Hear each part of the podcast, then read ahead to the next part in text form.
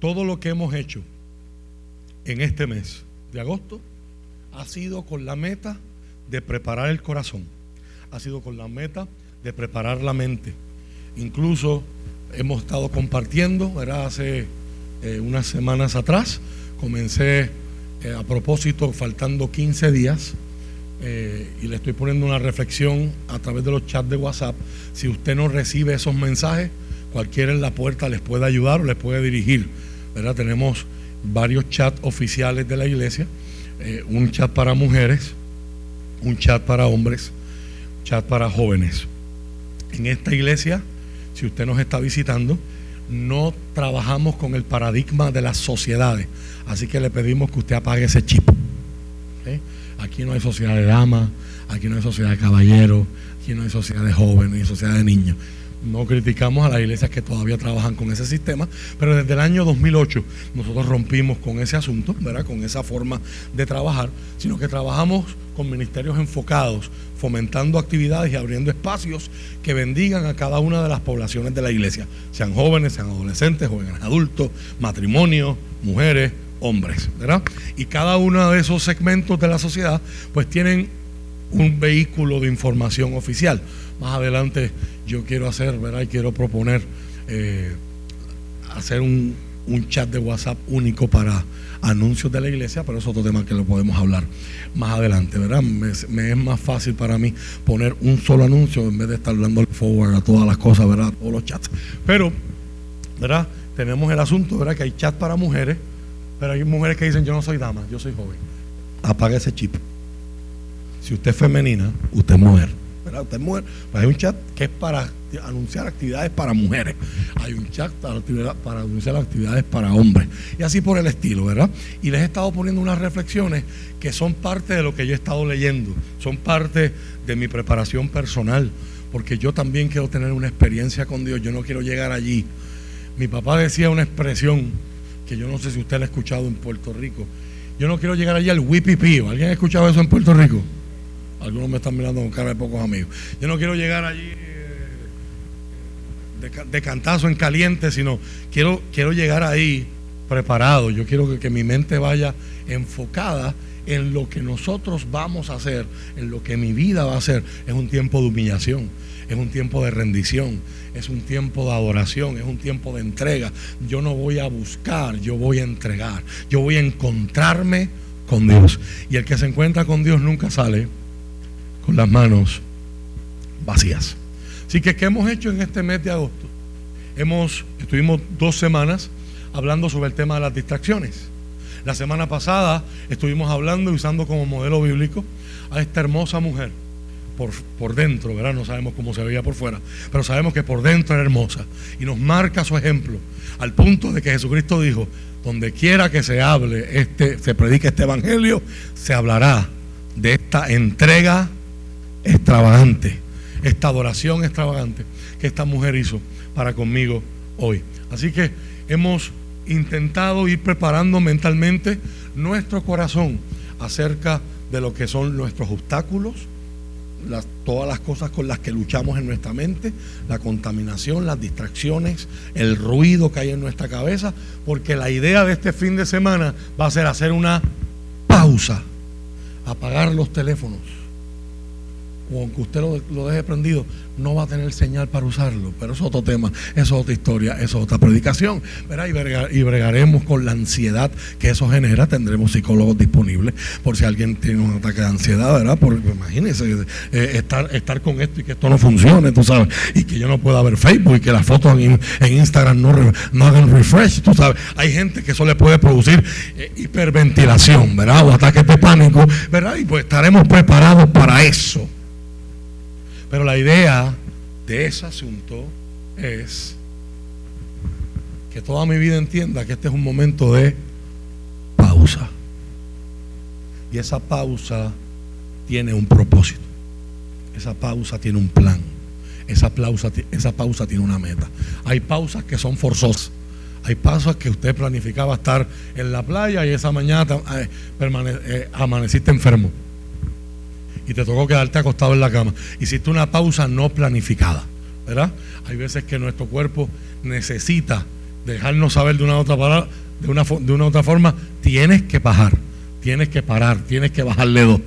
Y, y ocurren pausas inesperadas en nuestra vida. Pero hay otras pausas que son intencionales, son planificadas. Y la pausa de este próximo fin de semana es hacer una pausa para escuchar la voz del Señor.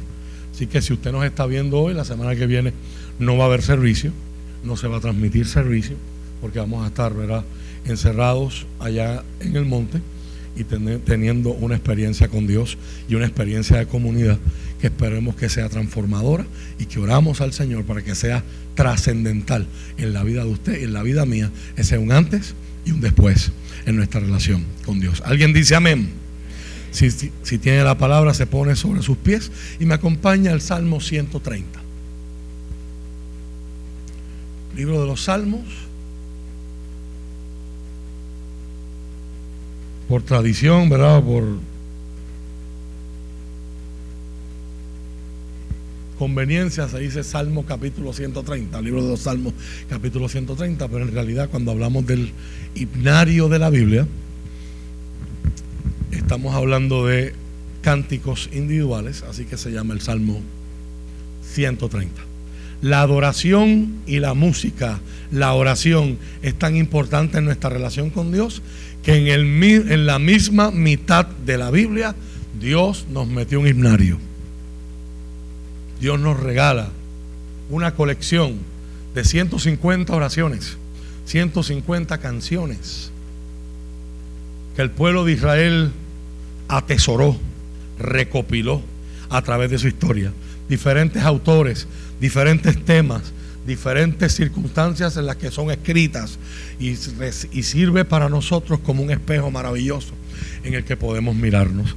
Hoy tengo la bendición de predicarles de mi libro favorito y oro al Señor de que, de que para usted también se convierta en una fuente de esperanza, en una fuente de enseñanza, pero sobre todo en una fuente de desahogo. El gran predicador inglés Charles Haddon Spurgeon decía que todos los cristianos deberíamos incluir en, una, en nuestra dieta personal un salmo por día. ¿Eh?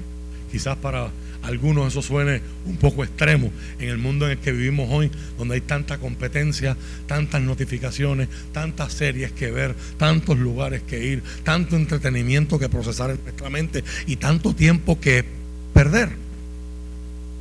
Pero había sabiduría en sus palabras. Si usted hace el libro de los salmos su amigo, su compañero de viaje, yo le garantizo que no hay nada que usted esté experimentando en su vida que no pueda encontrar un salmo donde hay alguien procesando una emoción parecida. No hay nada que usted experimente en su vida, ¿verdad? Que usted no pueda encontrar alguien enfrentando una circunstancia parecida, invitando la presencia de Dios a, que sea parte de esa experiencia. Dios no solamente es cuando yo me siento bien, Dios no solamente es cuando yo me siento mal, Dios puede estar y Dios quiere ser parte de todas las experiencias de su vida y de mi vida. Así que leemos el Salmo 130 y la primera, ahí en el verso 1, la traducción que nosotros utilizamos rompe con lo que son las otras traducciones bíblicas y lo que se llama el epígrafe son palabritas bien pequeñas que usted la ve en la Reina Valera 1960 y otras Biblias, que nos dan información sobre los salmos. A veces nos dicen quién lo escribió, nos dan instrucciones musicales, esto es para que se cante eh, frente al coro, esto es para el director musical, algunos dicen que se cante con la tonada de esta otra canción, que se toque con estos instrumentos. Y a veces tenemos una joya y unos regalos que nos dicen esto se escribió cuando estaba pasando esto. Eso que está fuera del Salmo, la nueva traducción viviente lo pone en el verso 1 y nos da una información valiosa. Este es un cántico para los peregrinos que suben a Jerusalén. Ya mismo te explico eso. ¿eh? Pero eso enmarca todo lo que vamos a escuchar. Y dice la palabra del Señor en el nombre del Padre, del Hijo y del Espíritu Santo. Desde lo profundo de mi desesperación, oh Señor, clamo por tu ayuda.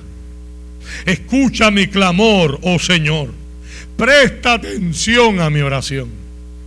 Señor, si llevaras un registro de nuestros pecados, ¿quién, oh Señor, podría sobrevivir? Pudiera mantenerse, dice la reina Valera. Pero tú ofreces perdón para que aprendamos a temerte. Yo cuento con el Señor. Sí, cuento con Él. En su palabra he puesto mi esperanza.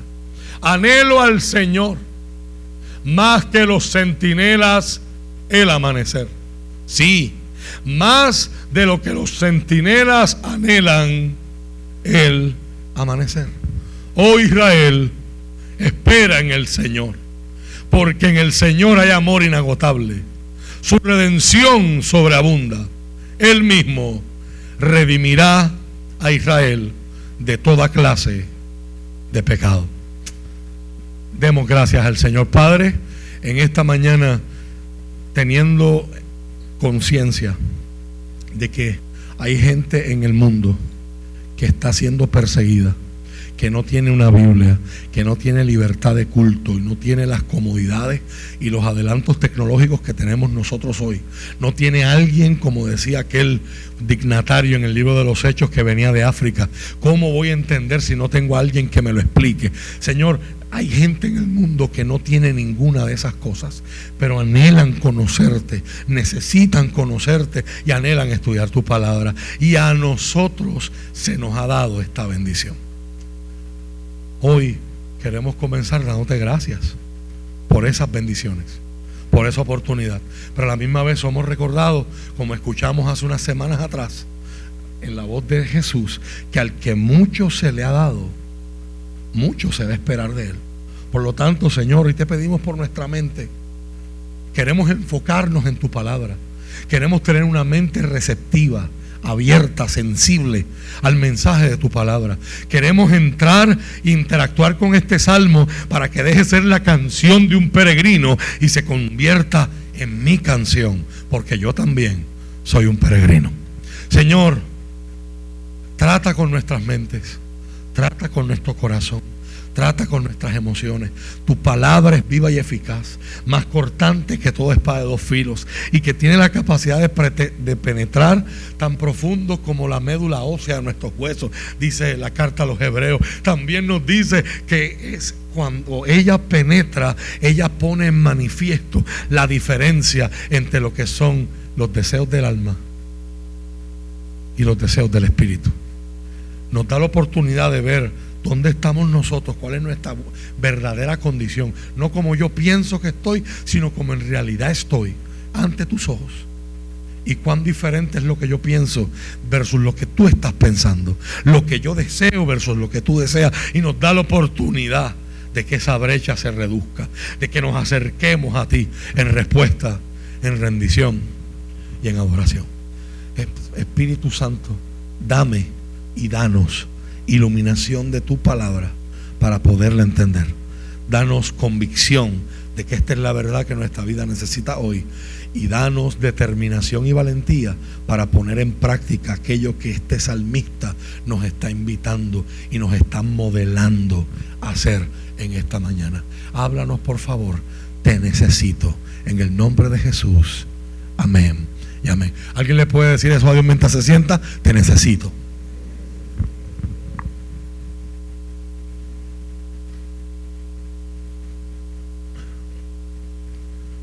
Necesito.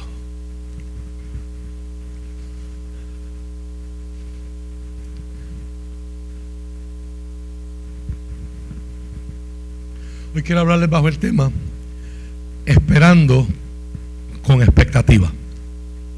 Esperando con expectativa. Leí en el día de ayer una historia que me gustó mucho. Este muchacho tenía deseos intensos por conocer a Dios de una forma real, personal, íntima.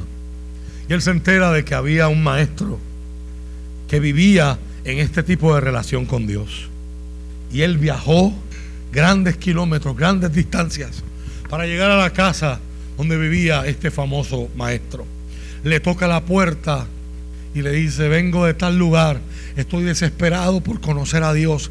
He escuchado que usted tiene una relación con Dios real, íntima, poderosa, sobrenatural, y yo quiero tener esa relación con Él. Por favor, explíqueme qué tengo que hacer, cuál es la llave. Entrégueme esa llave para yo poder tener esa relación con Dios íntima, cercana, real, sobrenatural. El maestro le dice al estudiante, acompáñame y lo lleva a un río que había cerca de su casa. Se mete al río y cuando el estudiante lo sigue, se le acerca y lo empieza a zambuir, lo empieza a hundir. El, el estudiante está con tanto respeto que no le pone resistencia, sino deja que el maestro lo hunda y después que lo deja unos cuantos segundos abajo y sale del agua, le pregunta, ¿qué es lo que tú deseas? ¿Qué es lo que realmente quieres?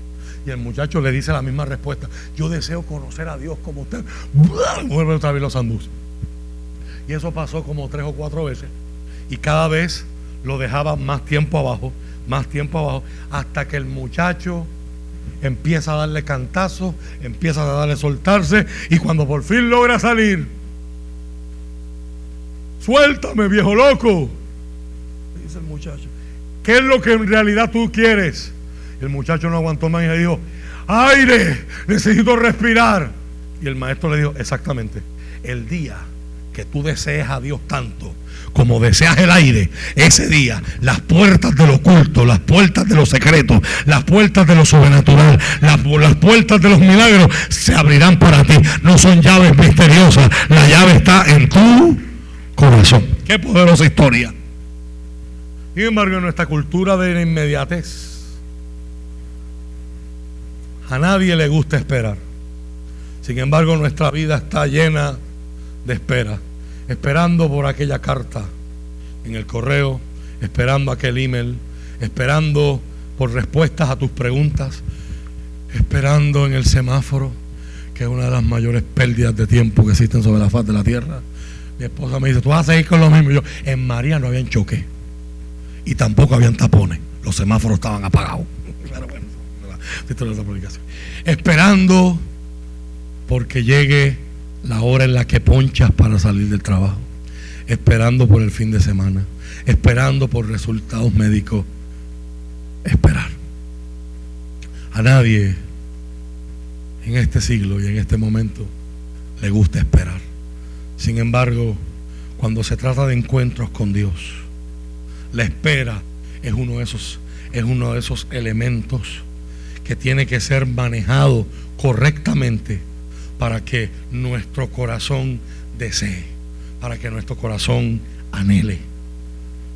Cuando tú hablas con alguien y tú escuchas hablar, Jesús dijo, de la abundancia del corazón, habla la boca.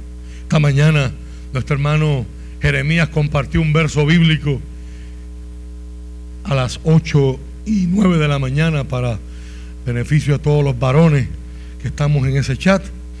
Y decía el salmista en el Salmo 63, verso 1, oh Dios, tú eres mi Dios, yo te busco intensamente, mi alma tiene sed de ti, todo mi ser te anhela, cual tierra seca, sedienta y sin agua. Me siento, ¿qué está diciendo el salmista con la poesía?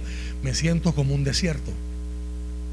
Y tú eres el agua que puede cambiar mi desierto, que puede quitar mi sed, que puede cambiar mi sequedad. Ese es el anhelo. Cuando alguien habla así, cuando alguien habla de esa manera, uno puede juzgar. Jesús nos dijo que de la abundancia del corazón habla la boca. Cuando tú escuchas de qué está hablando la gente, tú puedes darte cuenta de qué es que se han estado llenando. Yo recuerdo que una vez, una vez aquí, un viernes en la noche, nuestra hermana Sacha, una de nuestras maestras de escuela bíblica, estaba predicando y ella dice, hizo una expresión. Y ella dijo, yo no puedo estar con gente que todo el tiempo lo que está hablando es de Netflix, porque eso...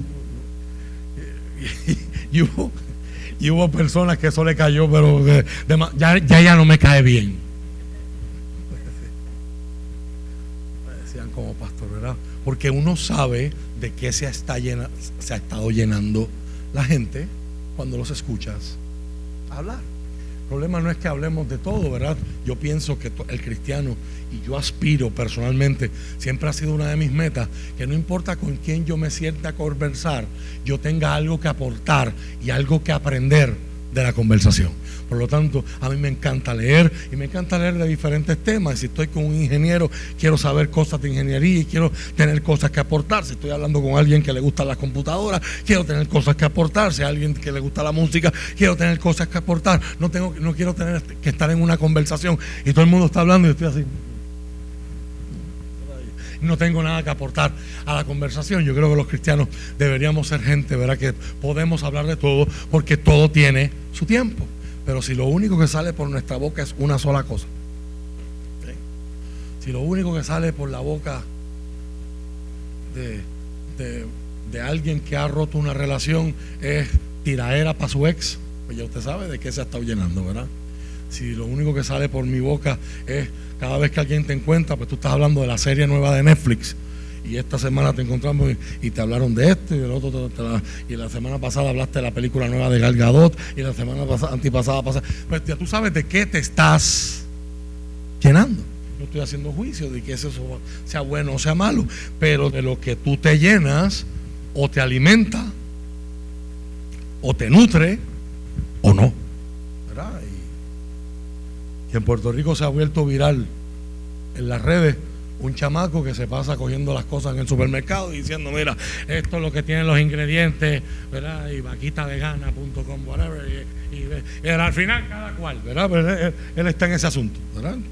Muchos se están riendo, sé que lo, siguen y, y, lo ven, ¿verdad? So, hay cosas que nutren y hay cosas que no. Hay cosas que alimentan, hay cosas que no. Hay cosas que te llenan por una hora, hay otras cosas que te llenan por cuatro horas. Hay otras que te alimentan y te aportan a tu sistema y hay otras que te dañan a tu sistema. Pues de la misma manera es la mente y es el intelecto. Cuando hablamos del libro de los salmos, estamos hablando, en mi humilde opinión, del libro más maravilloso de la Biblia.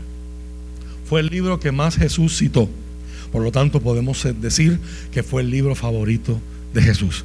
Y para mí, that's saying something. Pero el libro de los Salmos, a la misma vez, es uno de los libros más complejos y menos entendidos de la palabra del Señor. Porque el libro de los Salmos es un vehículo que permite hacer tantas cosas si tan solo lo utilizamos correctamente. Gracias a la bendición de haberme sentado a los pies del doctor Brian Whitman, que muchos de ustedes lo han conocido. He tenido la, bendición y él está en un proceso de escritura. Yo espero que algún día el mundo eh, vea en un libro plasmado lo que algunos de nosotros hemos tenido la oportunidad de escuchar en un salón de clase o de aprender en secreto, ¿verdad? sentado a sus pies, ¿verdad? estudiando, que era el vocablo hebreo para lo que es ser educado de acuerdo a lo que hemos, hemos recibido, así, así lo entregamos también. Eh, los salmos sirven para cuatro cosas. Y si usted ve, cada vez que hacemos un culto de noches de refrigerio, la mayoría de las veces a mí me gusta usar salmos. Porque el culto de noches de refrigerio, que es un culto virtual, está pensado en eh, esta calidad, esta realidad que hemos tenido después de la pandemia, donde no podíamos estar todos congregados en el mismo lugar, pero gracias a la tecnología podíamos en nuestra intimidad. Y hay veces que hay cosas que necesitamos hablar y no nos atrevemos a hablarlas cuando estamos rodeados de gente. Pero cuando estamos solos, nos atrevemos a gritarle a Dios, llorar, confesarle a Dios nuestro pecado. Y para mí esa es una de las ventajas de accesar el culto virtual. Uno, que usted lo puede accesar a la hora que usted quiera, no tiene que ser en vivo. La ventaja de que salgo en vivo es que usted puede interactuar con los demás, puede comentar, ¿verdad? Y puede reaccionar al sermón.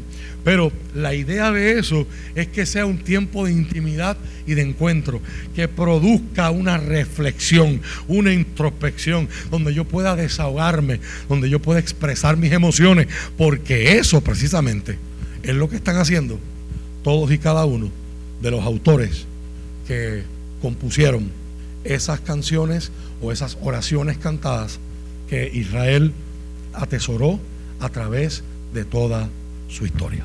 Amén. Así que el libro de los salmos, los salmos pueden verse a través de, cuatro maneras. Pueden verse cuatro maneras distintas.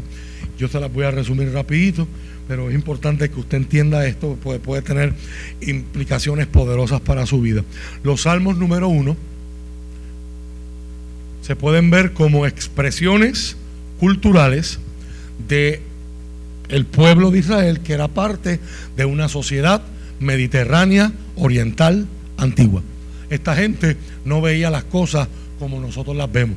Y eso es importante porque cuando leemos la Biblia, yo no puedo ir a leer la Biblia con los ojos del 2020. Yo tengo que meterme en este mundo y extraer de ese mundo, entender cómo ellos lo están viendo, entender qué es lo que ellos están diciendo, a quién se lo están diciendo, por qué se lo están diciendo, y con eso en mente estoy más preparado para que ahora el Espíritu Santo me diga, ahora, esto es lo que te dice a ti en el 2023. Esto era en el año 100, esto era en el año 950 antes de Cristo. Pero para ti en el 2023, tres mil años después, esto significa esto. Pues la Biblia no puede significar hoy lo que no significaba cuando fue escrita. Así que tengo que saber cómo esa gente piensa, y esto lo hemos hablado otras veces. les, doy dos ejemplos. Número uno, nosotros vemos la historia de forma lineal, pasado, presente, futuro. Para ellos la historia es cíclica. Cuando llegas al final, el final es volver al principio. Lo vemos en toda la Biblia el libro de Génesis, ¿dónde empieza? Empieza en un jardín. ¿Qué es lo más importante que hay en ese jardín? El árbol que está en el medio. El árbol que Dios le dijo al hombre y a la mujer, puedes comerle todo lo que hay ahí, menos de ese árbol. Ya sabemos la historia. Cuando Dios termine su plan, el cielo llega a la tierra y ya la tierra y el cielo no son dos lugares separados, son el mismo sitio.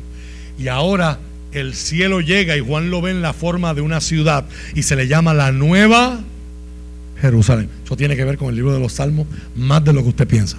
Ya mismo le explico por qué. Y en esa ciudad que hay en el medio, el mismo árbol que estaba en el jardín del Edén. El árbol de la vida. Que representa la eternidad que solo Dios la puede conceder. Por lo tanto, cuando lleguemos al final de la historia, el final de la historia es volver al principio como Dios lo había diseñado. Porque las cosas como Dios las diseña funcionan. ¿Alguien lo cree? Por lo tanto, aunque duela, el proceso de restauración al que todos nosotros nos enfrentamos diariamente y constantemente es un proceso donde Dios enfrenta el desorden que hay en mi vida y, me hace ver a través de su palabra y su Espíritu Santo, Dios me hace ver cuán lejos yo estoy del diseño de Él para la sexualidad, para la familia, para el manejo de finanzas, para el manejo de tiempo, para el manejo de emociones, para 20 cosas. Me da la oportunidad de acercarme a ese diseño. Pero ese proceso restaurativo es un proceso de dolor. ¿Alguien se ha fracturado aquí un hueso? Habían dos opciones o usted se queda así con el hueso por fuera. Usted dice, no, no, no, yo no quiero que nadie me toque. O usted, usted está desesperado por el dolor que usted va a un hospital. ¿Y qué van a hacer en ese hospital? Te van a sobar y te van a decir que tú eres bien lindo. Y te van a decir que todo está bien. Que, que te amamos así como tú eres. No. Porque usted no necesita eso. Hay gente que eso es lo que está buscando cuando van a la iglesia. Pero eso es otro tema, es otra historia, es otra predicación. Eso no es lo que dice la Biblia. La Biblia no dice que Dios te ama como tú eres. La Biblia dice que Dios te ama a pesar.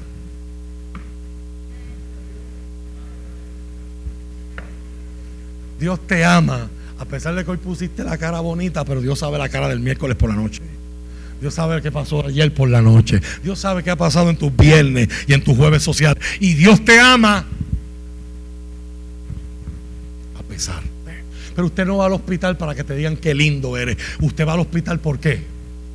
Porque hay algo que está fuera de sitio y necesitas que lo pongan en su sitio. Levánteme la mano a alguien que haya pasado por esa experiencia que le pongan un yeso. Yo nunca. Todavía. Déjenmela arriba, déjenmela arriba. Pregúntenle a los que están cerca. ¿Duele? ¿Cómo fue esa experiencia? Algunos de ustedes quizás hizo falta que el carpintero, digo, el ortopeda. En medicina decíamos que los ortopedas son carpinteros con kit esterilizado.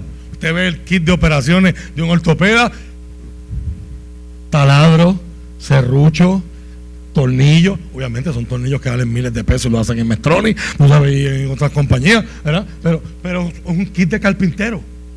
¿eh? Cegueta, patas de cabra. Gloria a Dios que usted está anestesiado y usted no ve nada de eso. Pero pregunta a los que trabajan en salas de operaciones, ¿verdad? Y en cirugía.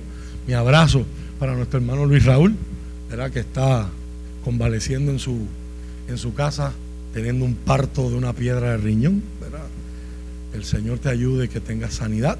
Y de la misma manera un abrazo a Nico, uno de los bebés de la iglesia, que está con virus y sus papás, Armando y Jairis, están conectados en la, mañana de hoy. Que tengas pronto restablecimiento. Y usted va ahí para que a través de, a veces requirió una operación, alambre, 20 cosas, o a veces fue, hermano, ¿qué opinas del, gol de Messi cuando tú vas a decir, ah, es que yo no lo vi? ¿Verdad? Que te durmieron, te empezaron a hablar, para poner en su sitio lo que no está en su sitio. Así que lo que yo creo que usted ve es que hablar de restauración es fácil, pero vivir la restauración es dolorosa pero necesario. A través de decirse que está a tu lado, hay restauraciones que son dolorosas, pero necesarias. ¿Cuál es la alternativa? Y hay gente que anda así por la vida. Huesos por fuera. ¿cómo pastor? No, eso es una loquera. No, no, no. Andan con huesos por fuera en el matrimonio. Andan con huesos por fuera en su sexualidad. Andan con, huesos por fuera en el manejo de sus emociones. No han permitido que Dios los lleve a donde hay sanidad, aunque duela. ¿Okay? Segunda forma en la que, ejemplo de que cómo esta gente veía la vida, el secretario de justicia de hace unos cuatro años atrás, aquella eminencia que dijo una vez en una conferencia de prensa, una cosa es una cosa y otra cosa es otra cosa. Hubiera confundido a la gente de la Biblia. Porque para la gente de la Biblia eso es una mentira. Para la gente de la Biblia todo es espiritual lo que estamos haciendo aquí es espiritual. Pero cuando usted sale de aquí a comer, eso es espiritual. Descansar, eso es espiritual.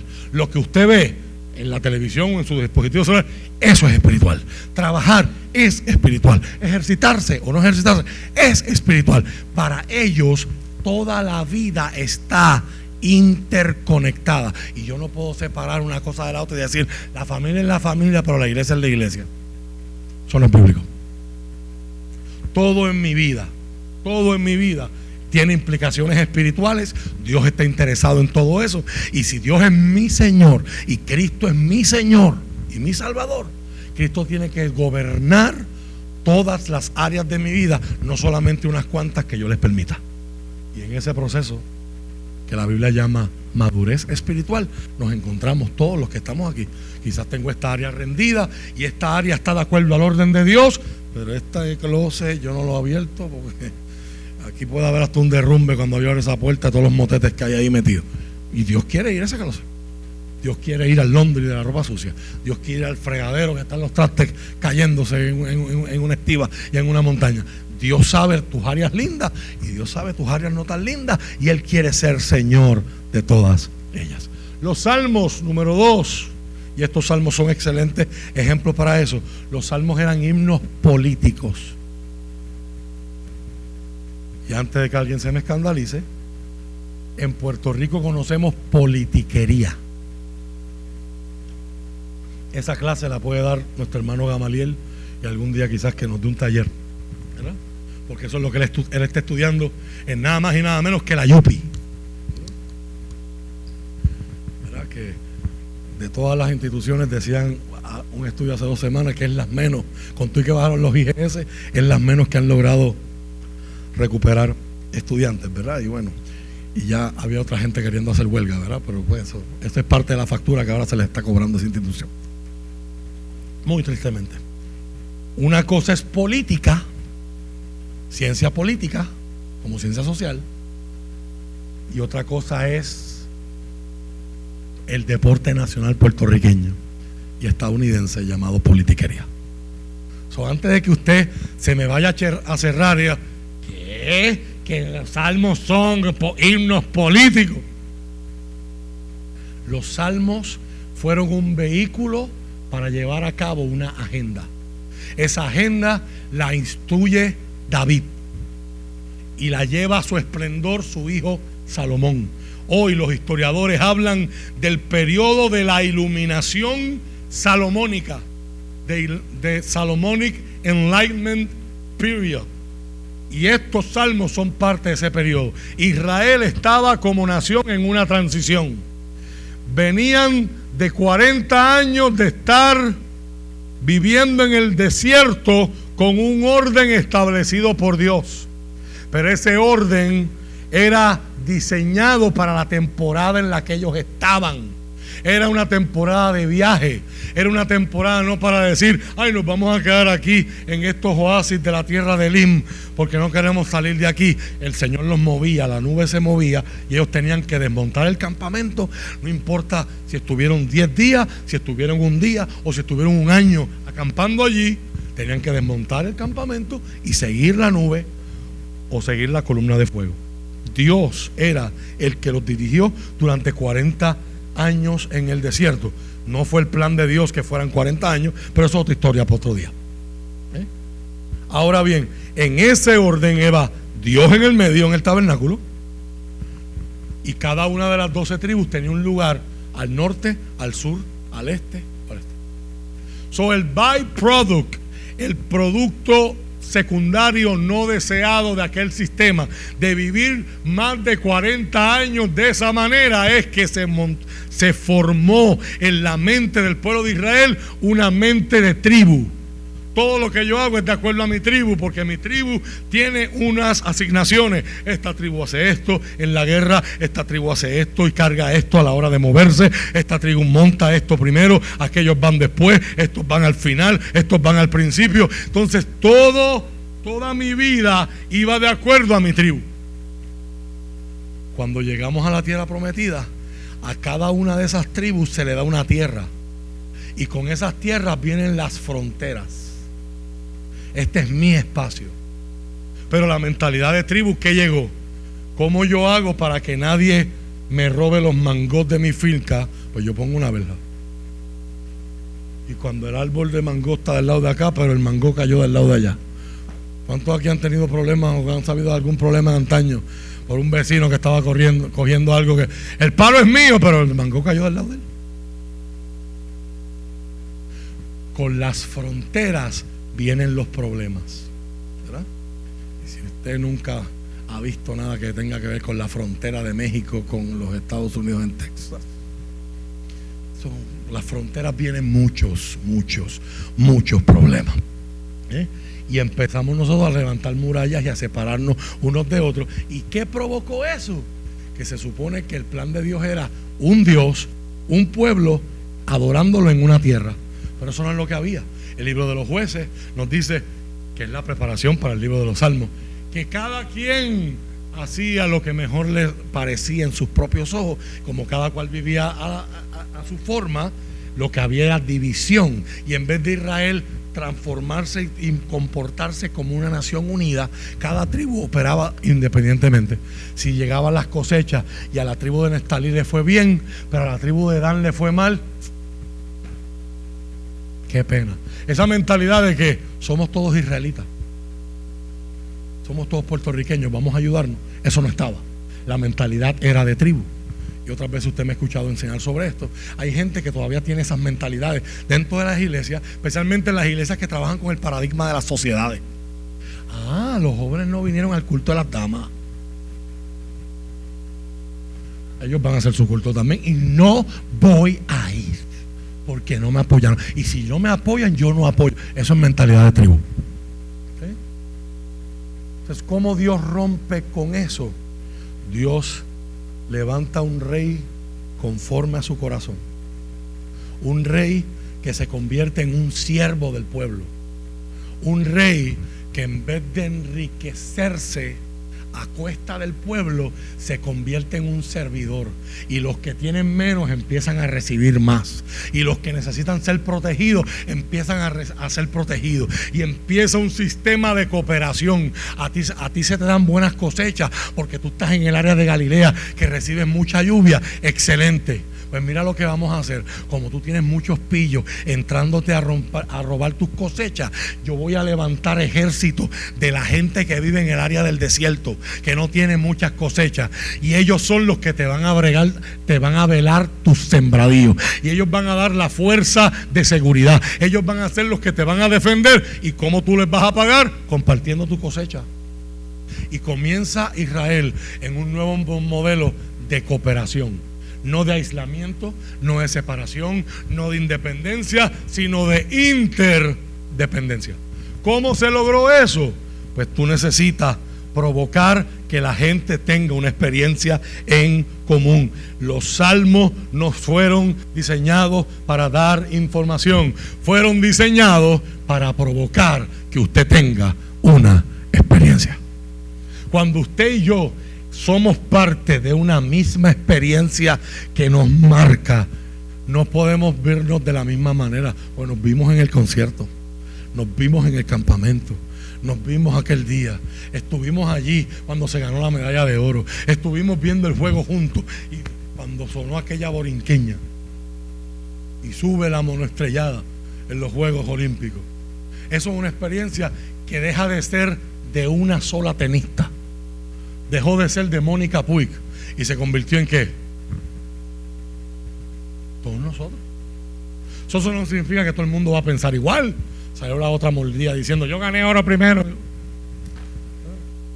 Pero la experiencia colectiva nos acerca y nos une. Y los salmos fueron utilizados como un vehículo de adoración para unirnos juntos bajo un mismo ideal. Antes de que existiera David, antes de que existiera Jerusalén, antes de que se construyera Jerusalén, que los judíos le van a llamar Sión, cada cual en su aldea tenía un lugar alto. Y la gente iba a las montañas y allá hacía altares en las montañas. Pero ¿qué pasa? En, este, esta aldea se puede adorar el Dios tal. Y en esta otra aldea se puede adorar el Dios tal. Y usted dice, sí, pastor, pero esa es la gente de allá.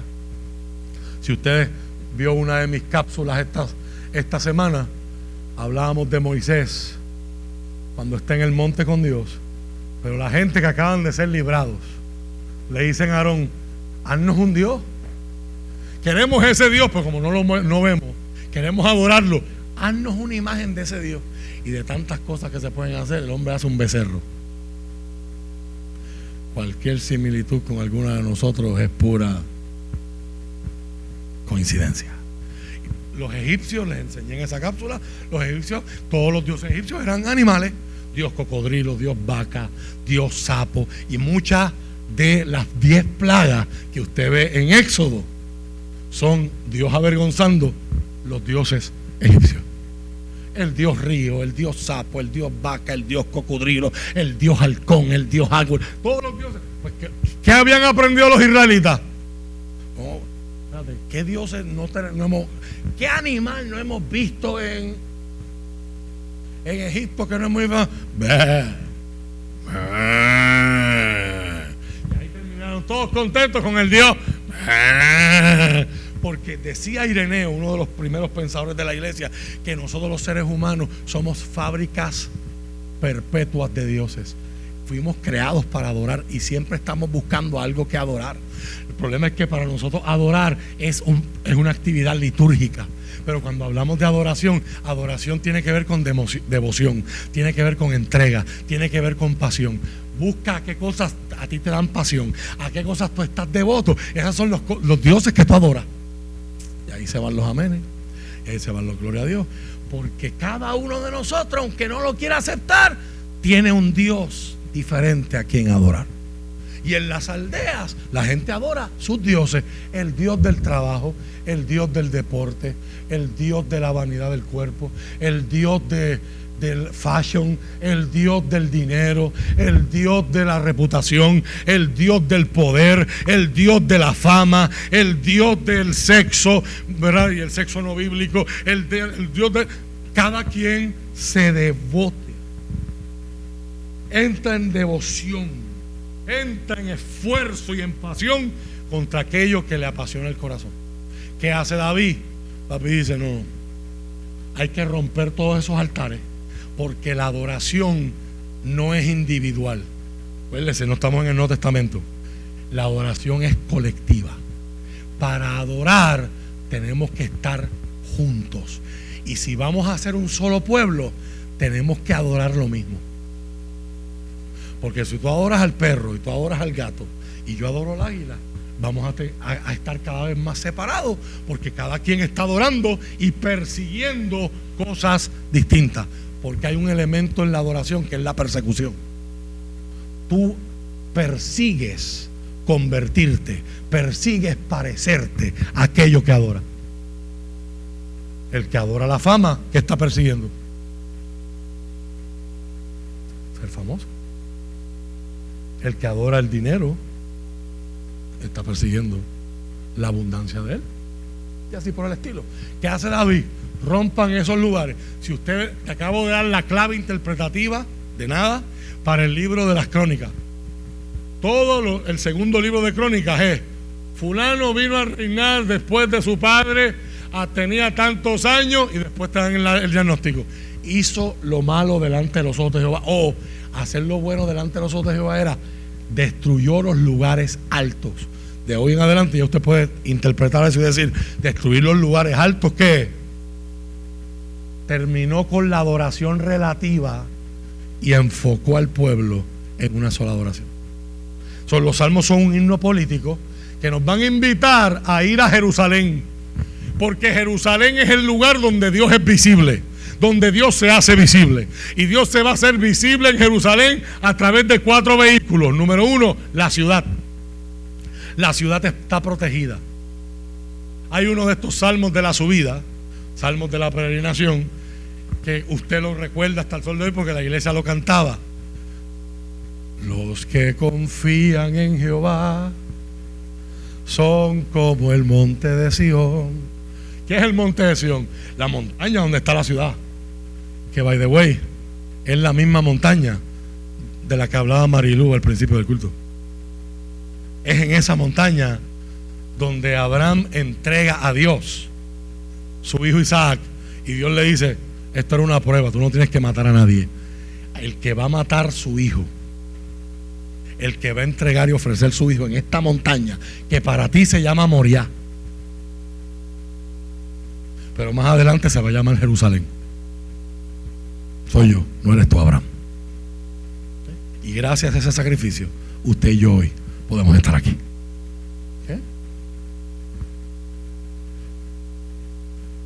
Los que confían en Jehová son como el monte de Sión que no se mueve, sino que permanece para siempre. Como Jerusalén tiene montañas alrededor de ella. Eso brinda seguridad, estabilidad. Es fácil de defender, de defender. Tú llegas a Jerusalén y tienes que pasar por una puerta. Ves una muralla. Te inspira seguridad. Esa es la presencia de Dios. Dios vive allí. Dios no puede ser conquistado. Dios no puede ser movido. Esa va a ser una de las grandes crisis en el cautiverio babilónico y en la colonización. Pero hoy no tengo tiempo para hablar de ella. Segundo vehículo, en Jerusalén tú te encuentras con el rey. El rey es el Hijo de Dios. Él está ahí porque Dios lo puso. Él está ahí porque Dios lo escogió. Número dos, por encima, y aquí David fue clave. Si usted mira esta escalera y usted va a Jerusalén, en el tiempo de David, la gente vivía aquí abajo. David hizo su palacio aquí arriba. Eso después le funcionó mal porque del balcón él podía ver cosas que no se supone que estuviera viendo o mujeres que no se supone que estuviera viendo, pero eso es otro tema para otro día pero Él está dando un mensaje visible. Toda esta gente vive en la casa del rey. Pero el rey está en la casa de Dios, por encima del palacio. David construyó el templo arriba de la montaña. Por, por, de forma visual, David estaba enseñando a la gente, ustedes viven en mi casa, yo los cuido, yo les sirvo, yo los protejo, yo redistribuyo las finanzas para que todos tengamos. Pero a mí me cuida alguien, a mí me protege alguien. Y si me cuida y me protege a mí, los protege a ustedes. Y ese es el Señor. en Jerusalén yo veo a Dios a través de la ciudad, a través del rey. Veo a Dios en su templo, porque Dios no vive en más ningún sitio. Dios vive en el lugar que Él escogió vivir. En su templo. Y número cuatro, en Jerusalén yo veo a Dios a través de la ley. No habían imprentas, nadie tenía Biblias en su casa. La ley está en un solo sitio, en el templo de Dios. Allí me la leen, allí yo sé lo que Dios dice. Esa ley es un camino que yo puedo seguir. Por lo tanto, a la hora de ir a adorar, esta gente va con expectativa. El Salmo 120 al Salmo 134 se escriben con la perspectiva de que se canten mientras vamos de camino a Jerusalén. Se llaman los cánticos de la subida. Jerusalén es una montaña. Y usted va desde la parte baja donde usted vive hasta que llega arriba al templo. esto es para cantarse de camino. Diga conmigo intencional. La adoración y la entrega tienen que ser intencionales. Si uno lo deja a la casualidad y a la rutina, la rutina nos va a pagar, nos va a matar, nos va a cegar. ¿Eh? Así que los salmos fueron un himno político. Nos unimos juntos, adoramos juntos y después de haber tenido esa experiencia, salimos del templo. Yo no puedo salir ahora a hablar mal de ti. Estuvimos juntos adorando. Y es lo mismo que se va a mantener a través de toda la Biblia. ¿Qué dice Jesús? Si tú vienes a ofrecer tu ofrenda, y allí te acuerdas. No que tú tienes algo contra alguien, que alguien tiene algo contra ti, ve y reconcíliate con él. La adoración bien practicada produce unidad, produce cercanía y produce sanidad en todas nuestras relaciones. ¿Qué hemos hecho nosotros? Hemos individualizado la, la adoración. Y yo voy a adorar y cantamos esos coritos que no son bíblicos, yo no sé de ti, yo vine a adorarle, a mí no me importa cómo tú estás, yo vine a yo cantar aleluya. Yo quiero recibir bendición del cielo y va bajando el poder y va bajando. ¿Alguien quiere testificar? algunos me están mirando con cara de poco. You need to get out more. Hay gente, hay gente que lo único que ha conocido quizás es esta iglesia. Pastor, eso se canta. Y si no me bendices, no te vas. Como si pudiéramos decirle eso a Dios. Hoy día, ¿verdad? La oración nos acerca. Número tres. Los salmos son poesía semítica antigua. Tienen rima, pero la rima no es musical, no es asonante ni consonante como la nuestra, es por repetición. Si usted mira el salmo en la versión Reina Valera 1960, en este salmo la palabra que más se repite es esperar. Y eso es una forma de rimar. Y es lo último que voy a decir de ahí, por eso es la parte más técnica de todos los libros de los salmos. Los salmos tienen un tema, el tema aparece en el primer verso, tienen una conclusión o refrán que es en el último verso, y entre el, el primer texto y el último hay lo que se llama un desarrollo. Diferentes formas literarias de llegar a ese tema, a esa resolución del conflicto. El número cuatro, que es mi favorita y es la que nos trae a nosotros aquí hoy. Los salmos son oraciones litúrgicas formales. Y ahí tenemos que agradecerle al trabajo de tres alemanes que nos enseñaron a apreciar los salmos. El primero de ellos no era ni cristiano. Su nombre era Hermann Gonkel. Hermann Gonkel se hizo la pregunta, si yo leyendo un salmo, con lo que yo veo en ese salmo, yo puedo reconstruir la ocasión o el contexto en el que esa oración se, se oró. Y él analizó los 150 salmos de la Biblia y él llegó a cuatro categorías. Y él dice, todos los salmos se escriben en una de cuatro contextos. Número uno, ocasiones de la realeza. La boda de un rey, el nacimiento de un rey, la coronación de un rey. Salmo 1 es un salmo para la coronación de un rey. Por ejemplo, bienaventurado el hombre que no anduvo en camino de malo, ni estuvo en, los consejos de los pecadores, ni se ha sentado en sillas de escarnecedores. Tú te vas a sentar en un trono. Ten cuidado cómo va a ser ese trono. Sea, está dirigido a el rey, porque el rey tendrá que vivir de acuerdo a esa alabanza que le estamos dando a Dios y a esa oración. Dos, ocasiones especiales de desastre. Salmo 137, junto a los arrabales de Babilonia, allí nos sentábamos, así dice el hebreo, junto a los slums de Babilonia. Allí nos sentábamos y aún llorábamos acordándonos de Sión. Es un salmo que se escribe después del cautiverio. ¿Sabe cómo termina ese salmo?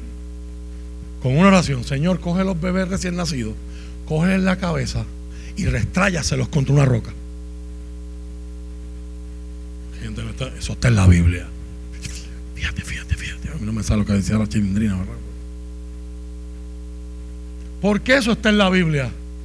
Porque el propósito de una oración es que usted reconozca cosas, articule cosas y afirme cosas. Y en ese proceso usted está teniendo un viaje emocional que es necesario. Usted y yo no entenderemos nunca ese salmo a menos que no hayamos pasado por una guerra. A menos que no hayamos pasado por los horrores de una guerra. Las violaciones, el pillaje, los saqueos. Él está orando no por todos los bebés, él está orando por los bebés de los babilonios. Dice, yo lloro acordándome de Sion y esta gente me pide cántico alegre. ¿Cómo yo voy a cantar en medio de esta tierra? Pero luego, si yo me olvido de ti, oh Jerusalén, hay un viaje emocional, es una oración en tiempo de desastre. Hay otros salmos que se escriben cuando hay una guerra. Categoría 3. Ocasiones especiales de liberación, cuando se gana una guerra. Alzaos vosotras, oh puertas eternas, y entrará el Rey de Gloria. Eso es evocando el desfile de un rey que viene triunfante de ganar en el campo de batalla. Pero no le dan la gloria al rey. ¿Quién es este Rey de Gloria? Jehová de los ejércitos es el Rey de la Gloria.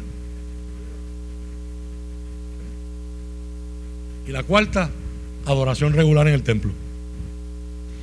Detrás de él viene otro alemán que sí era cristiano. Se llamó Klaus Westermann. Y Klaus Westermann ya dice, yo no quiero saber el contexto, ya solo dice otro. Yo quiero saber el contenido. Y él terminó con tres categorías. Los 150 salmos pertenecen a una de tres categorías. Salmos de alabanza descriptiva. Esa es la alabanza que exalta a Dios en medio del orden de la creación. Exalta a Dios como el que tiene el control enfoca mi, mente en Dios para que sea que yo esté viviendo momentos buenos o saliendo de momentos malos, yo no me eche el guille yo mismo, sino que yo recuerde que Dios es bueno y para siempre es su misericordia. Bendice alma mía Jehová y bendiga todo mi ser su santo nombre. Bendice alma mía Jehová y no te olvides de ninguno de sus beneficios. Él es quien rescata de tu alma. Él es quien, te, favores y misericordia. Él es el y, hace la lista, que es una de las formas de desarrollar el tema de un salmo. Número dos, hay otros, y, y, esto es tan perfecto que casi cae 50, 50, 50. Hay 50 salmos de alabanza descriptiva que usted los canta y usted los adora cuando no hay problemas en tu vida te ayudan a ver a Dios con más claridad y te ayudan a verte a ti mismo en un mundo que funciona. Funciona no porque tú eres Ivan y levantas la espada, dices por el poder de Grayskull. Levanta, el mundo funciona no porque tú eres John Wick y matas a, tres mil personas subiendo una escalera allá en Francia, ¿verdad? En Berlín. Eh, eh, el mundo funciona no porque tú eres el caballote de los caballotes o tú eres la pota de la diva de la pota de la pota. El mundo funciona porque Dios lo hizo para que funcione. Y cuando vivimos en su orden, la vida funciona. Pero ¿qué pasa cuando la vida no funciona? Ahí vienen los segundos salmos, que son los más hermosos, los más íntimos y los más necesarios para usted y para mí, y este pertenece a esa categoría. Los salmos que se escriben en tiempos de lamento. Alabanza en el lamento. Así le llamó Klaus Westerman. Lamenting praise. Y hace falta alabar a Dios, aunque usted esté pasando tiempos de lamento. En ese lamento es donde nos hacemos más personales y más íntimos con Dios. Es en ese lamento donde desbordamos el corazón y nos salimos de las palabras bonitas. Papito lindo, te amo, tú eres chubito. No, no, Cuando, cuando las cosas están mal en nuestra vida, no podemos ir a Dios con esa hipocresía. Tenemos que ir como somos. ¿Hasta cuándo permanecerás en silencio? ¿Cuándo te levantarás y verás lo que los pecadores están haciendo? ¿Hasta cuándo Jehová me olvidarás para siempre? ¿Hasta cuándo esconderás tu rostro de mí? ¿Alguna vez usted se ha sentido así? Los mejores salmos, en mi opinión, usted los va a encontrar en esa categoría. Salmos que invocan a Dios y dicen, te necesito aquí. Porque si yo logro sentir tu presencia a pesar de donde estoy y lo que estoy pasando, contigo yo puedo sobrevivir y seguir adelante. Y luego el problema acaba, Dios te liberta, Dios cumple lo que prometió y ahora tú miras la vida con otros ojos y ahora te levantas a dar otro tipo de alabanza. Se llama alabanza declarativa. En la alabanza descriptiva tú hablas de lo que Dios hace bueno por todo el mundo, pero en la declarativa le dices al mundo, esta es mi historia. Dios restauró mi matrimonio. Esta es mi historia. Cuando yo cuando estaba acabándose el, el, último poquito de leche para que mis hijos bebieran, ahí apareció alguien que no sabía nada y no me conocía y vino a traerme una compra. Hay gente en esta iglesia que ha vivido esos milagros. O sea, ya no es la alabanza de todo el pueblo de las piedras, ahora es la alabanza de Yediel, es la alabanza de Bubu, es la alabanza de Rafa.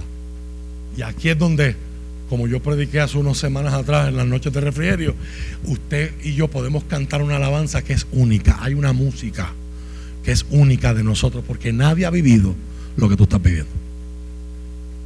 Y otro alemán, más tarde, llamado Walter Brueggemann, hace la última pregunta. ¿Cuál es el contexto de los salmos? ¿Cuál es el contenido de los salmos? Pero mi favorita, ¿cuál es el efecto que tiene en aquel que ora o en aquel que canta la canción. Y él, por la misma línea de Westerman, les llamó salmos de ubicación, localización o orientación a los salmos que se escriben cuando no hay problema. Salmos de desorientación o desubicación cuando la vida se nos viene abajo y no podemos entender por qué han cambiado las cosas como han cambiado y salmos de nueva orientación cuando salimos del problema y vemos a Dios con otra perspectiva. Yo no puedo decir Jehová es mi pastor y no me hace falta nada más si no he pasado por el 22 y decir Dios mío, Dios mío, ¿por qué me has desamparado? Es un proceso emocional. Un fenomenólogo, otro día estábamos almorzando con un grupo de jóvenes de aquí de la iglesia y uno de ellos me preguntó por algo que yo había enseñado en el pasado sobre esto por los libros de ese fenomenólogo francés. Yo le dije, bueno, yo te los puedo recomendar, pero son libros y cuando tú miras los títulos, o sea, este era un filósofo, su nombre es Paul Ricord.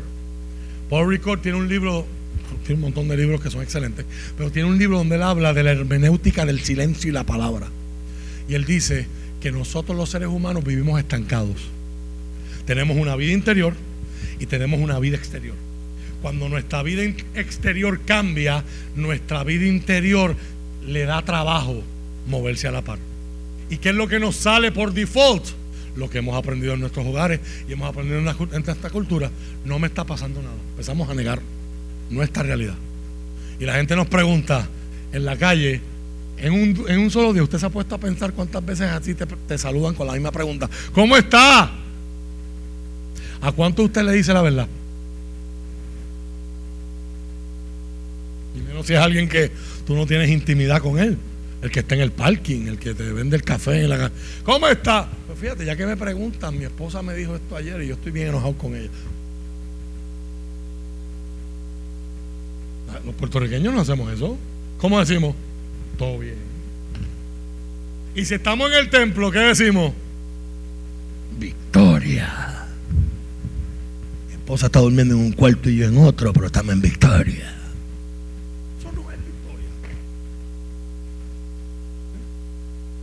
Santo le debo una vela. Los cobradores me están llamando, pero estoy. No, no. No somos auténticos con nosotros mismos. Y ese es el precio que nos pide el salmista. Si este salmo va a ser tuyo, tienes que quitarte la careta, tienes que quitarte el disfraz y ser auténtico. Especialmente cuando hay problemas en tu vida, tenemos que dejar el fronte y en vez de decir, no, todo está bien, yo declaro, yo cancelo, yo no recibo, yo no, no oigo, soy de palo, tengo orejas de pescado, no, no oigo, soy de palo, tengo orejas de pescado. Para los que son generación Z, eso era del chavo del 8. Con lo que muchos de los que estamos aquí nos criamos no es negar el problema, es decir, Señor, ayúdame. Me siento así. Y me siento así por esto.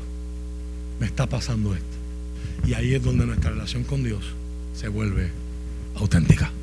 Para que mi vida interior vaya a la par de mi vida exterior. Porque ahí hay progreso emocional. ¿Por qué el salmista le está pidiendo a Dios que le rompa la cabeza y los cráneos un bebé?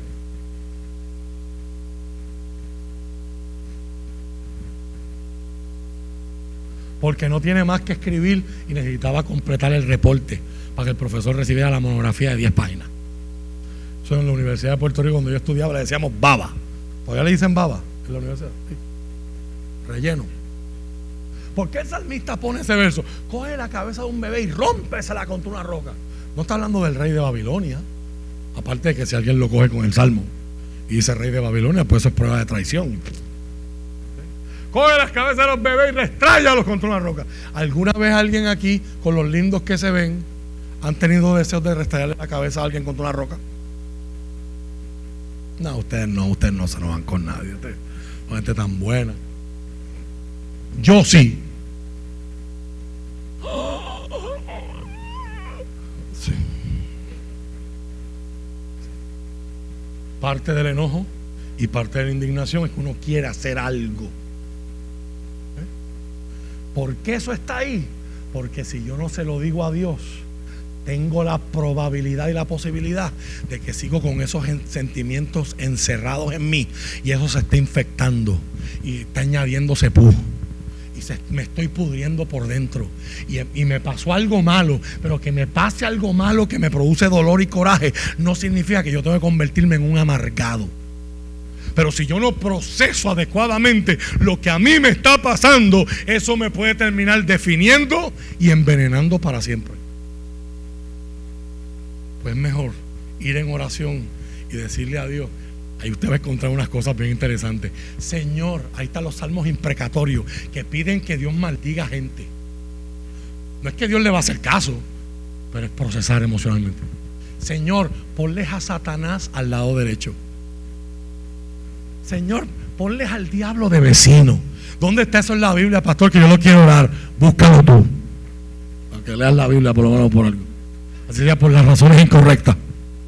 Ay, pastor, gracias. Ya sé cómo orar por mi suegra. Ya sé cómo orar por mi supervisor. Ya sé cómo orar por el gobernador, etcétera. Yo, conste, yo no voy a escuchar esa oración. Pero es par. No, cambiar eso.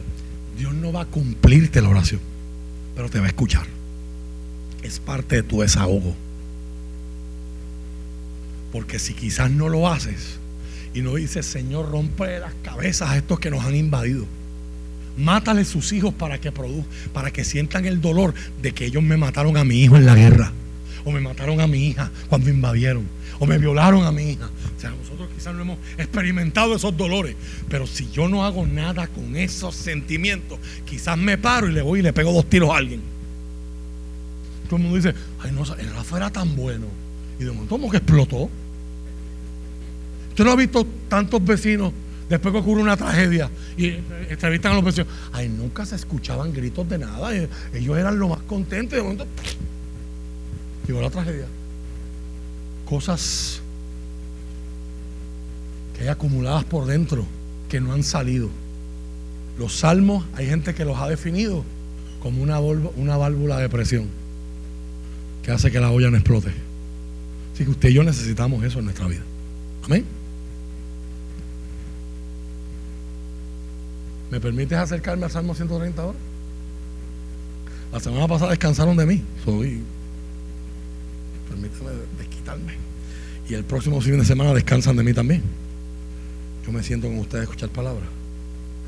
El Salmo 130 es uno de los salmos que se han llamado los siete salmos de penitencia en la Biblia. Salmo 6, Salmo 32, Salmo 38, Salmo 51, Salmo 102, Salmo 130 y 143. Son, son salmos que expresan, expresan el dolor por el pecado y la esperanza que hay en pedir a Dios que perdone mi pecado. Salmo favorito de Navarro está en esa lista, el Salmo 32. Muchas veces él lo ha posteado en sus redes. Martín Lutero le llamaba a cuatro de estos salmos los salmos paulinos, porque era como estar leyendo romano. Hablábamos de la sentencia, hablamos de perdón de Dios, hablamos de la justificación. Nos enseñan, decía Martín Lutero, que el perdón de pecados es otorgado sin la ley y sin las obras, solo por gracia.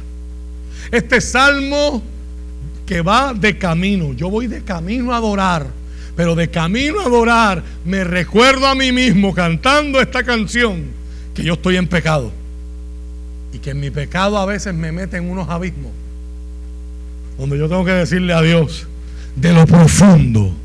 ¿Cuánta gente quizás hoy llegó aquí? Y ese salmo te retrata en el verso 1.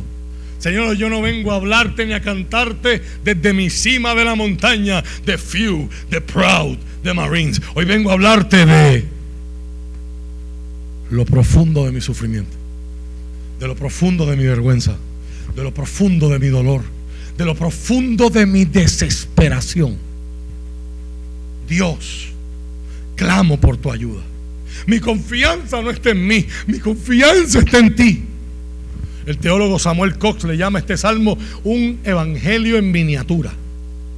Anuncia las verdades que hombres y mujeres de todas las edades necesitan saber. Este es un llamado de ayuda, es un clamor por el perdón. Y nos habla de esperar en Dios, en esperanza, en expectativa. Es uno de los salmos que como tema tiene la confianza en Dios. Y todo el salmo tiene que ver con un contexto de problema. Pero el enfoque no está en esperar solo en el dolor, sino esperar con esperanza y en esperanza. Y el salmista nos va a decir tres cosas que necesitamos saber y hacer mientras esperamos en el Señor. Número uno, clamar al Señor por misericordia. Número dos, esperar con expectativa, que es nuestro tema hoy. Y número tres, poner nuestra esperanza en el Señor. Los versos del 1 al 4 envuelven este concepto de clamar a Dios por esperanza.